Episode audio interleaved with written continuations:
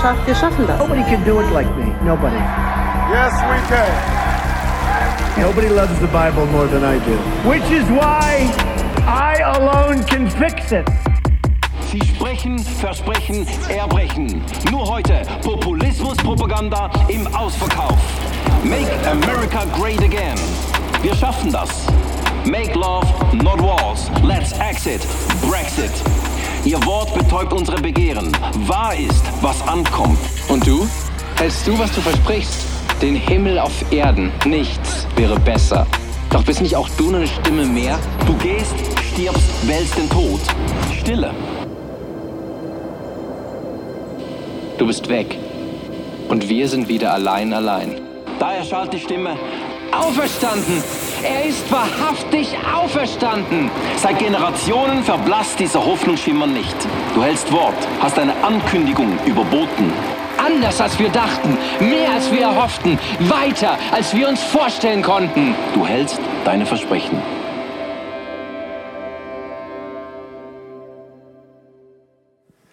Ganz herzlich willkommen hier vor unserer Samsung Hall. Ich freue mich sehr, heute in dieser Serie Hashtag Jesus können weiterzumachen. Wir schauen ja die sieben grossen Ich Bin-Worte von Jesus an, aus dem Johannesevangelium. Und die Ich Bin-Worte sagen viel über die Identität von Jesus, wer er war, was er da hat, was seine Berufung war. Darum sind die Ich Bin-Worte so wichtig, damit wir verstehen, wer der Jesus ist. Heute schauen wir das Wort an, Ich bin die Tür. Jesus sagt, ich bin die Tür, wer durch mich hineinkommt, wird errettet werden. Türen haben spezielle Funktionen. Türen schliessen außen zu einem Innenbereich äh, ab.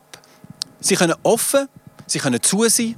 Aber was klar ist, ist, nur wenn die Tür offen ist und du auch den richtigen Schlüssel zur Tür hast, gibt dir das Zugang zu dem, was hinter der Tür wartet. Und auch du bist heute am Morgen vielleicht da vom Bahnhof Stettbach her durchgelaufen und bist durch verschiedene Türen reingegangen, bevor du in Celebration bist. Zum Beispiel durch die Tür. Du bist hoffentlich herzlich willkommen geheißen worden vom Ursi, vom Welcome Team. Und sie hat dir Zugang gegeben zu der Halle. Und durch die Tür bist du in einen neuen Bereich hineingekommen. Du bist ins Foyer hineingekommen. Du hast Zugang bekommen zu all dem, was hier angeboten wird. Du hast hier einen Infodesk, du hast hier Bücher, CDs und ich schmecke es. Ich schmecke es. Du hast Zugang zu Kaffee. Ihr wisst ja vielleicht, dass ich Kaffee faste bis Ostern. Und ich hatte schon jenste Leute, gehabt, die mich mit richtigem, mitleidigem Blick angegangen sind und gefragt haben, Nick, wie geht's dir?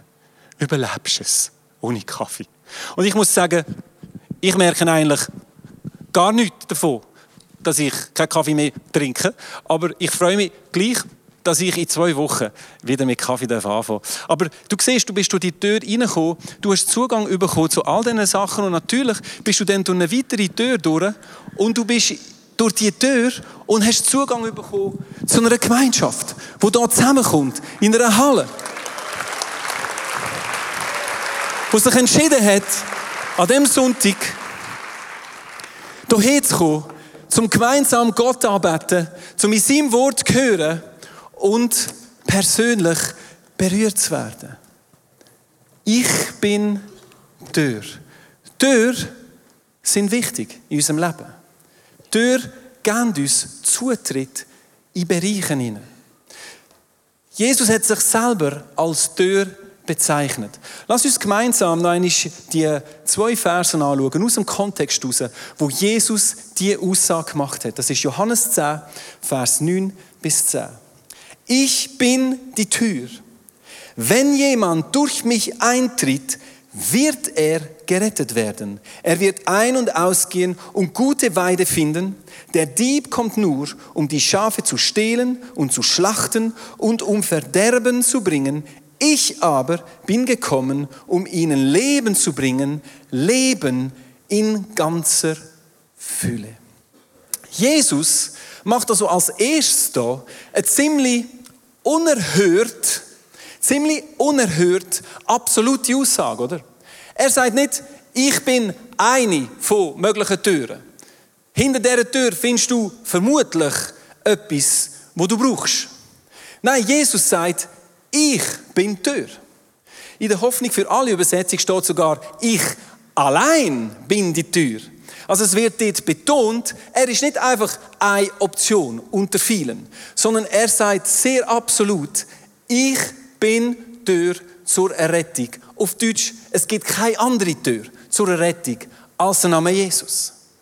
Und das ist eine Aussage, die gerade in der heutigen Zeit nicht mehr so sehr politisch korrekt ist, oder?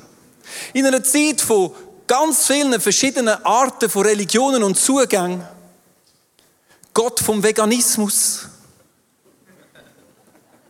Jetzt ist ganz ein neuer Gott noch dazugekommen, Gott vom Klima. Es gibt doch ganz viele verschiedene Religionen, wo wir irgendwo unseren Seelenfrieden können finden. Spielt doch überhaupt keine Rolle. Es kann doch nicht sein, dass einer für sich in Anspruch nimmt, dass er der alleinige Weg ist zum Heil. Hallo? Weißt du was? Es ist noch interessant, dass Jesus eigentlich in einer ziemlich ähnlichen Zeit gelebt hat wie wir heute. Eine Zeit, wo, wie gesagt, alles vermischt wird. Jesus hat unter einem römisch-griechischen Weltbild gelebt, wo sehr stark polytheistisch, synkretistisch, das ist jetzt wieder so ein Fremdwort, oder? Synkretistisch heißt, Mischformen von allen verschiedenen Religionen sind erlaubt gewesen. Das hat überhaupt keine Rolle gespielt. Solange deine Religion die Interessen vom Staat nicht durchkreuzt hat, hast du können glauben, was hast wollen. Also nicht viel anders als heute, grundsätzlich. Du hast viele Optionen, so viele Türen. Das soll doch nicht einer sagen, dass er die einzige Tür ist. Es gibt doch mehrere, gang doch mal schauen, was hinten dran ist und dann vergleichen wir. Ich finde es interessant, was der Ravi Zacharias sagt. Er ist ein bekannter Apologet und Bibellehrer. Und er sagt folgenden Satz. Religionen sind oberflächlich ähnlich, aber fundamental verschieden und nicht fundamental ähnlich und oberflächlich verschieden. Den musst du, äh, den, den musst du äh, richtig, äh, gell, den Satz, hä? Nein, der ist, was er dort sagt, ist, es ist nicht so, dass Religionen fundamental ähnlich sind. Es geht überall ein bisschen aufs Gleiche. Es sind einfach mehr Details, die ein bisschen anders sind. Der eine heisst so, der andere so. Beim einen macht man das Ritual, beim anderen dieses. Aber unter dem Strich kommt es eigentlich genau aufs Gleiche aus. Hauptsache, du suchst deine Tür, die gerade für dich passt. Nein, er sagt, Religionen sind fundamental verschieden. Oberflächlich, oberflächlich sind sie vielleicht ein bisschen gleich. Aber es ist fundamental verschieden, was Jesus gebracht hat.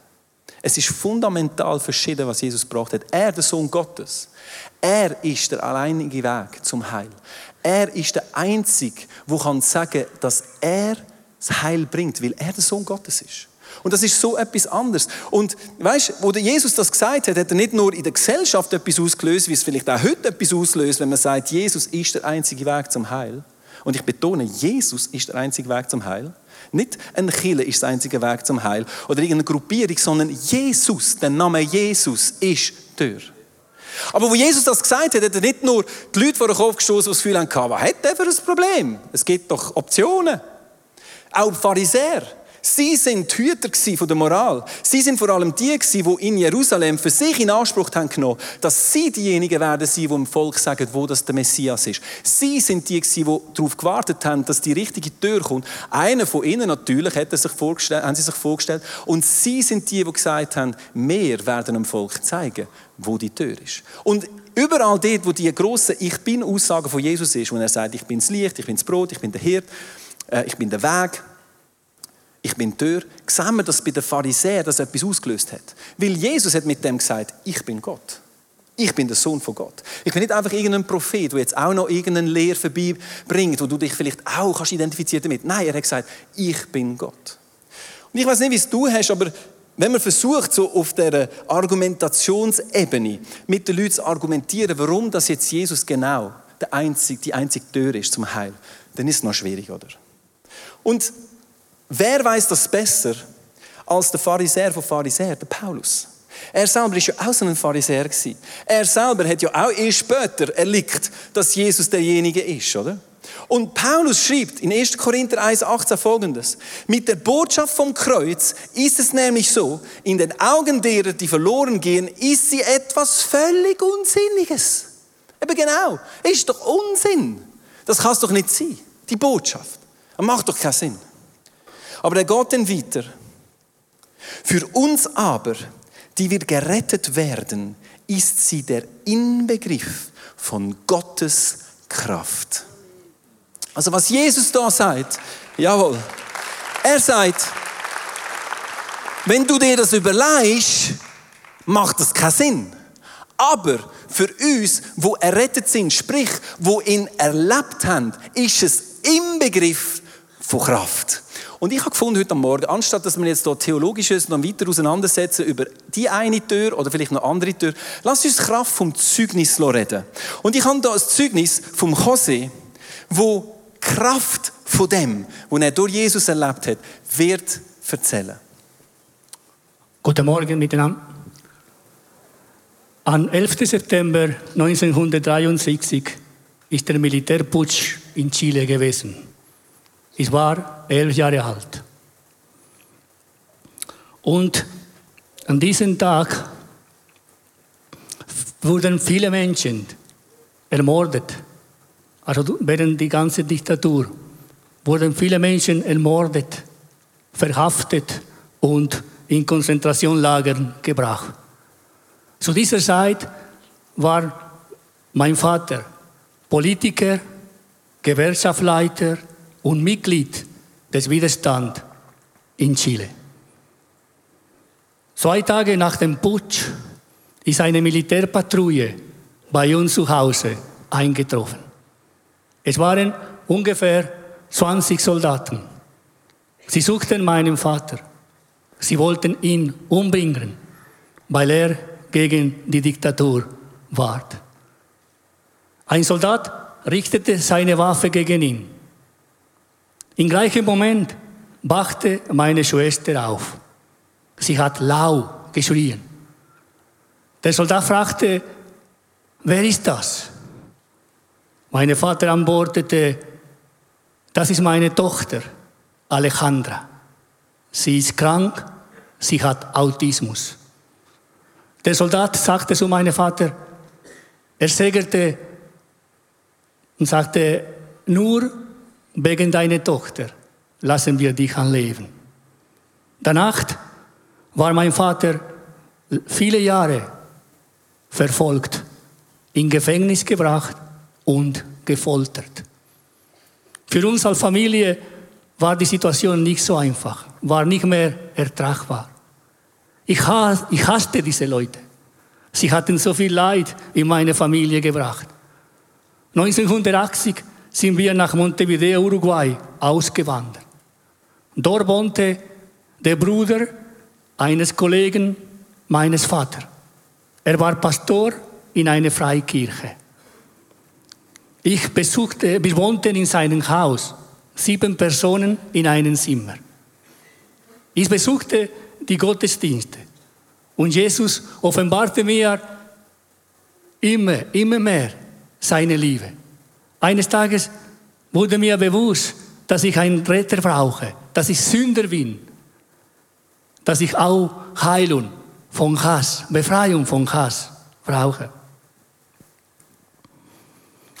Mein Vater konnte es nicht verstehen. Er sagte zu mir, wie kannst du vergeben? Wie kannst du lieben? Der Herr hatte mein Herz verändert durch den Heiligen Geist. Sein Heiliger Geist ist zu mir gekommen und hatte mein Herz verändert. Und der Vater sagte, wie kannst du lieben? Wie kannst du vergeben nach allem, was ist geschehen ist in Chile? Viele Jahre später, mein Vater hat auch sein Leben Jesus Christus gegeben. Der Heilige Geist hat ihn berührt und hat auch keine vergeben. Heute, danke,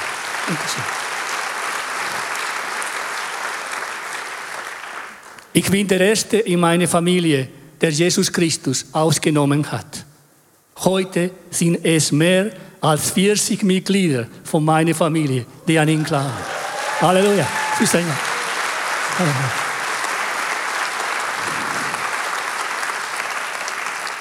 Nun lebe ich 36 Jahre hier in der Schweiz.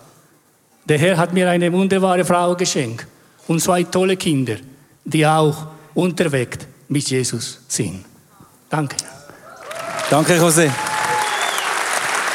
Wie kraftvoll ist das?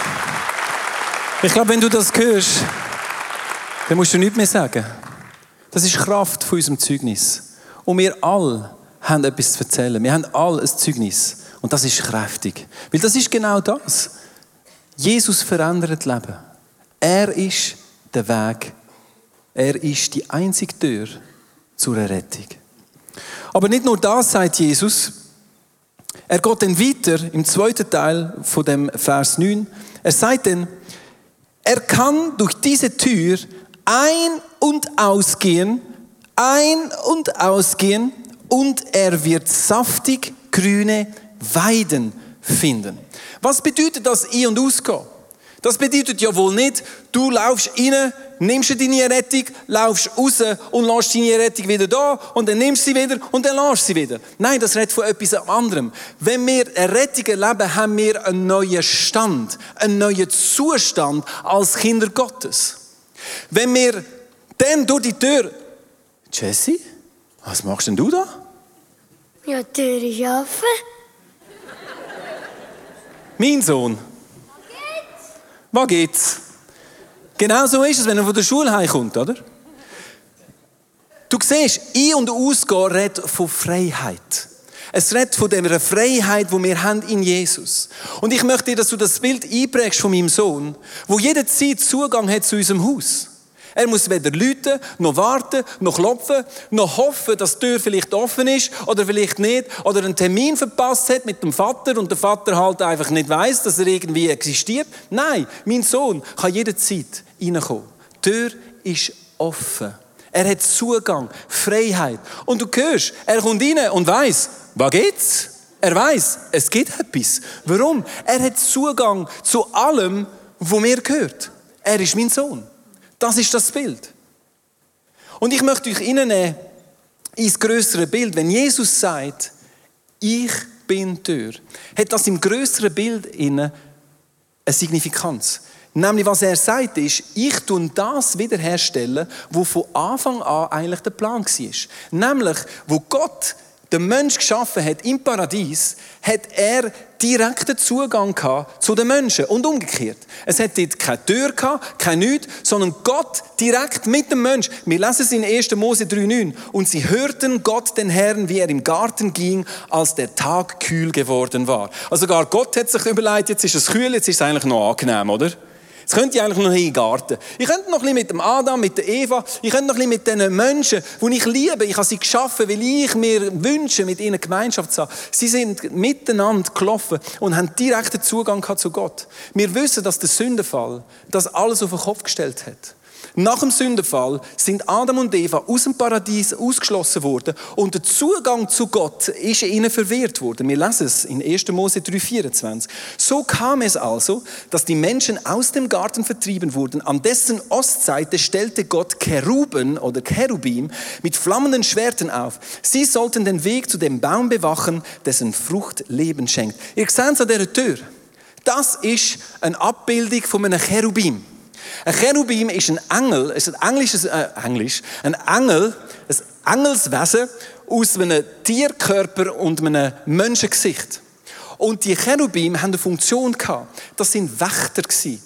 Also Cherubim sind als Wächter gebraucht worden in der unsichtbaren Welt. Und wir sehen das also, wo, wo, wo Gott den Menschen aus dem Paradies raus, raus äh, vertreibt, steht ein Cherubim mit seinem Schwert und verwehrt ihnen den Zugang zu Gott. Jetzt ist das über mehrere Jahrhunderte so gewesen, bis Gott wieder einen neuen Annäherungsversuch gemacht hat, nämlich mit der Stiftshütte. Das Volk war 40 Jahre in der Wüste und äh, Gott hat sich entschieden, ich möchte mitten in meinem Volk leben. Und sie haben so ein Zelt gebaut. Ich habe euch hier ein Bild. Aber auch dort ist Gott im Allerheiligsten. Und das Allerheiligste ist, durch, ist mit einem Vorhang getrennt gewesen. Und es muss uns nicht überraschen, was auf dem Vorhang drauf war. 2. Mose jetzt 26. Lass einen Vorhang weben aus violetter, purpurroter, karmesinroter Wolle, super für mich als Farbenblinde, und feinem Leinen, kunstvoll verziert mit Bildern von Cheruben, Cherubim, logisch. Der Vorhang trennt den heiligen Vorraum vom Allerheiligsten, in dem die Bundeslade stehen soll. Du siehst, auch da, Gott ist zwar wieder mitten in seinem Volk gewesen, aber der Vorhang hat trennt. Der normale, das normale Fußvolk hat nicht in die Gegenwart Gottes können treten, sondern der hohe Priester, einiges pro Jahr, hat durch den Vorhang, hat die Cherubim können auf die Seite tun und durchgehen bei diesen Wächtern vorbei und hat können stellvertretend fürs Volk für Sühne, Sühne fragen. Und in dem Sinn hat die Stiftshütte dann später ein Upgrade bekommen, oder? Also aus dem Zelt ist ein Tempel geworden. Der Tempel in Jerusalem. Und es muss uns nicht überraschen, dass auch der Tempel das Allerheiligste hatte. Auch der ist mit einem Vorhang getrennt Und dort sind die Cherubim nicht nur auf dem Vorhang. Wir lesen es in 1. Könige 6, 23. Dann ließ Salomo zwei Cheruben aus Olivenholz schnitzen, die im Allerheiligsten stehen sollten. Sie waren fünf Meter hoch. Also ich stelle mir so den hohen Priester vor, der eines pro Jahr reingeht und dann stehen so zwei, fünf Meter hohe Cherubim mit dem Schwert. Ich glaube, das ist nicht ganz easy oder? Und wir sehen den Kontext. Der Zugang zu Gott ist versperrt gewesen. Bis dorthin. Und wo Jesus sagt, ich bin die Tür, tut er etwas auch vorhersehen, was ein paar, eine gewisse Zeit nachher passiert ist, als er am Kreuz gestorben ist. Und er am Kreuz gestorben ist, ist der Vorhang gerissen im Tempel von oben nach unten. Cheruben sind aus der Welt geschaffen worden und Menschen haben direkten Zugang bekommen zu Gott. Und so lesen wir in Hebräer 10. Und so, liebe Brüder und Schwestern, können wir jetzt durch das Blut, das Jesus Christus am Kreuz für uns vergossen hat, frei und ungehindert ins Allerheiligste eintreten. Christus hat den Tod auf sich genommen und damit den Vorhang niedergerissen, der uns von Gott trennte. Durch seinen geopferten Leib hat er uns einen neuen Weg gebahnt, der zum Leben führt. Das ist der Kontext. Cherubim sind dort gestanden. Ja, da kann man, da ruhig applaudieren. Ich glaube, das ist eine gute Aussage, oder? Und Jesus sagt, es ist vorbei. Es ist vorbei mit dieser Trennung. Ich bin die Tür und du hast nicht nur einen neuen Zustand als Tochter und Sohn vom König, sondern einen neuen Zugang in die Gegenwart von Gott. Und weißt, mit dem heißt nicht, dass wir uns einfach so frei können treffen wie jetzt hier am Sonntag und es ist schön miteinander. Natürlich, aber es ist viel mehr als das. Es geht um die grundsätzliche Haltung, die wir haben als Nachfolger Jesu, dass wir Freiheit haben, jederzeit in seine Gegenwart kommen und vor allem, dass wir Zugang haben zu all dem, was er hat. Weißt, du, mein Sohn, der weiß, der hat Zugang zu den Sachen, wo in unserem Haus innen sind. Wenn er bittet. Nicht fordert. Weißt, ich weiß nicht, woher die Theologie kommt. Du musst von Gott fordern. Ich weiß nicht, woher das Leute das nehmen. Es ist nicht fordern, es ist bitten. Die Bibel sagt uns, was auch immer wir bitten in seinem Namen, wird er uns geben. Warum? Ich bin ein Sohn, du bist eine Tochter. Wir haben Zugang. Und jetzt ist es schon gegangen. Ich noch etwas sagen. Aber es ist doch so, die Bibel sagt, wenn ihr mich nach einem Brot fragt, dann werde ich euch keinen Stein geben.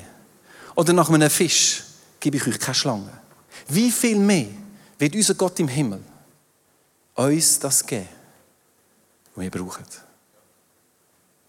Ich bin Tür. Wir haben die Freiheit, in seine Gegenwart hineinzukommen. Zugang zu den Ressourcen vom Himmel.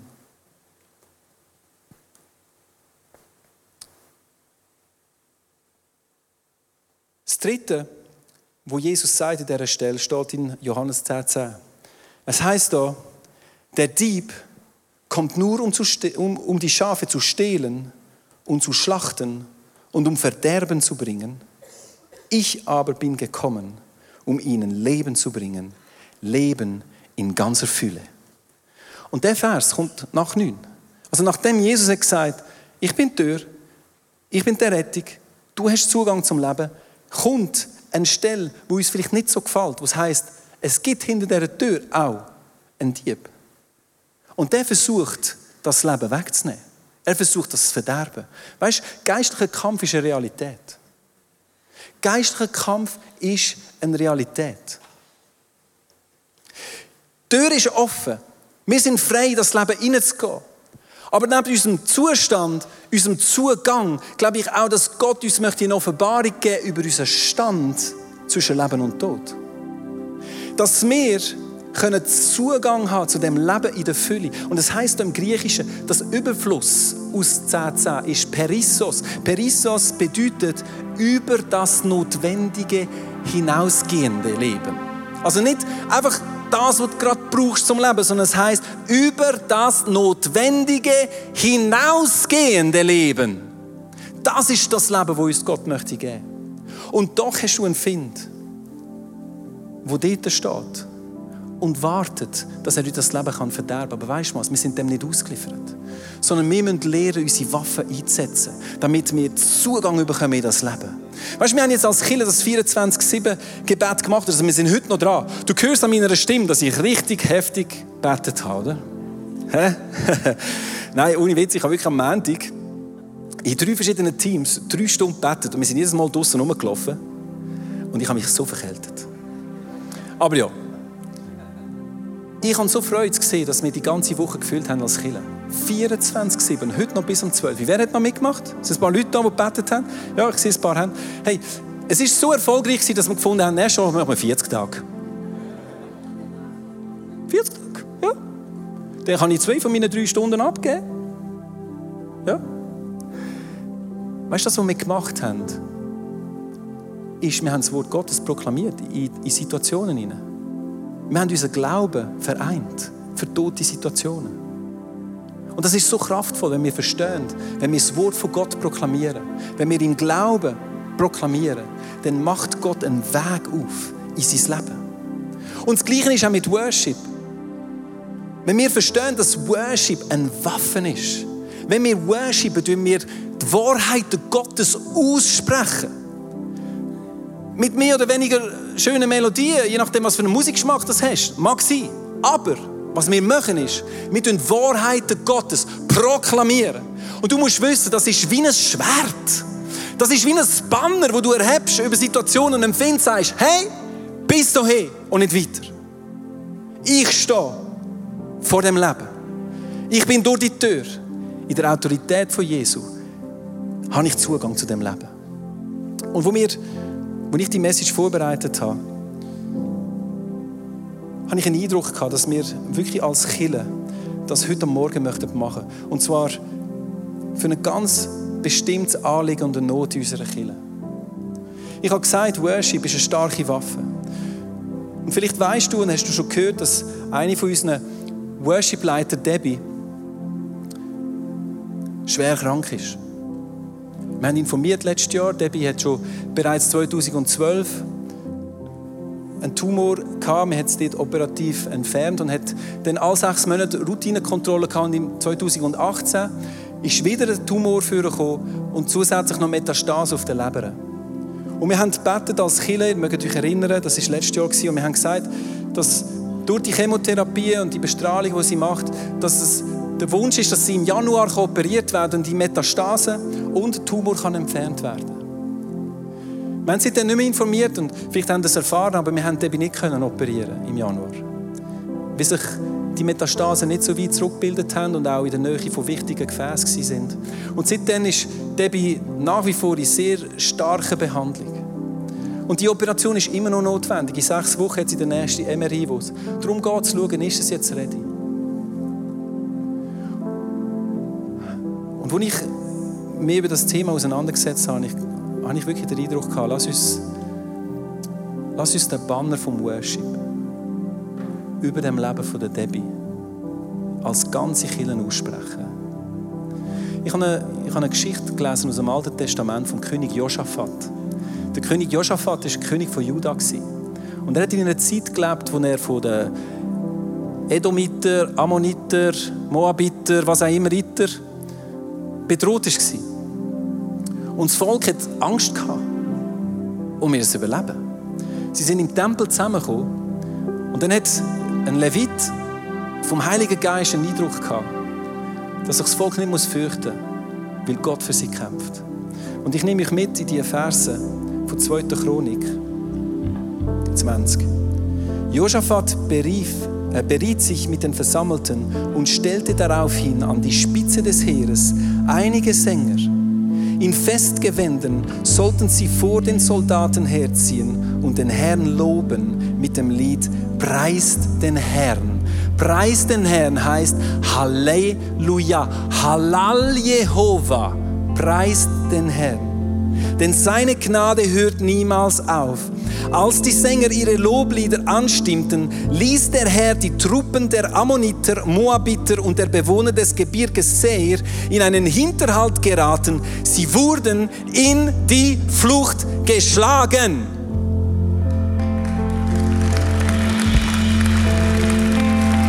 Der Find ist gekommen, zum Töten, zum Verderben, zum Stellen. Aber ich glaube, es ist an der Zeit, dass wir aufstehen und Find sagen, wo er hingehört. Dass wir unser Worship-Schwert aufheben. Dass wir die Fahne aufheben und sagen, bis dahin und nicht weiter. Und ich wünsche mir, dass wir heute am Morgen, bevor es um deine Schlachten geht, und wir werden noch um deine Schlachten singen heute am Morgen, äh, heute am Morgen möchte ich, dass wir als Killer für diese Schlacht unser Schwert erheben. Debbie ist heute Morgen da mit ihrer Familie und ihren engsten Freunden, wo um sie werden herumstehen. Ich glaube, es ist signifikant. Ich habe den Eindruck gehabt, in diesen 24, 7 Wochen, nicht nur für Debbie, aber für viele andere auch, in dieser Woche werden sich Sachen verändern. Es werden sich Sachen verändern. Weil immer dort, wo du das Wort von Gott proklamierst, im Glauben, passieren Sachen. Lass uns gemeinsam aufstehen. Und wir werden zusammen das Lied singen. Das Lied heißt I raise a Hallelujah. Und es heißt in der ersten Strophe, ich erhebe mein Halleluja in der Gegenwart von meinen Finden. In der Gegenwart von meinen Finden. Lass uns miteinander den Banner vom Worship erheben heute Morgen. Und über den Debbie, über ihre Krankheit, über den Tod, wo versucht, das Leben wegzunehmen. Wer der Gott im Himmel ist. We raise a Halleluja. Lass uns das gemeinsam machen.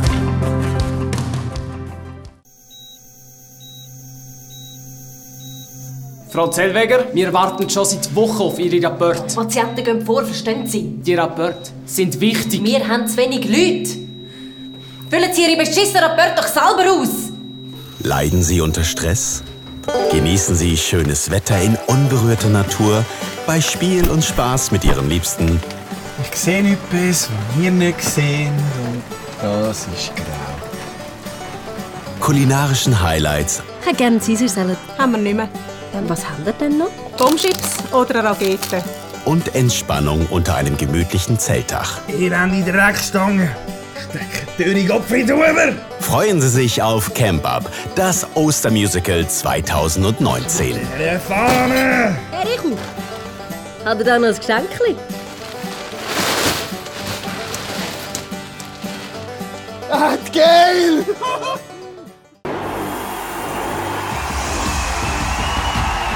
God, I will trust your sovereignty when there is no clarity because I can't sit forever in my disappointment and pain. I'm going to stand. Fear loves to limit you. Fear loves to keep you where you are. Fear wants you to do what you have always done and never do anything else. Fear wants to shackle your pot- pot- pot- pot- potential, and fear always wants to limit you. Jesus, I'm afraid. Jesus, let's do it. And there are moments when you are in a ladder, when you are facing an area where you're super afraid. Don't give up.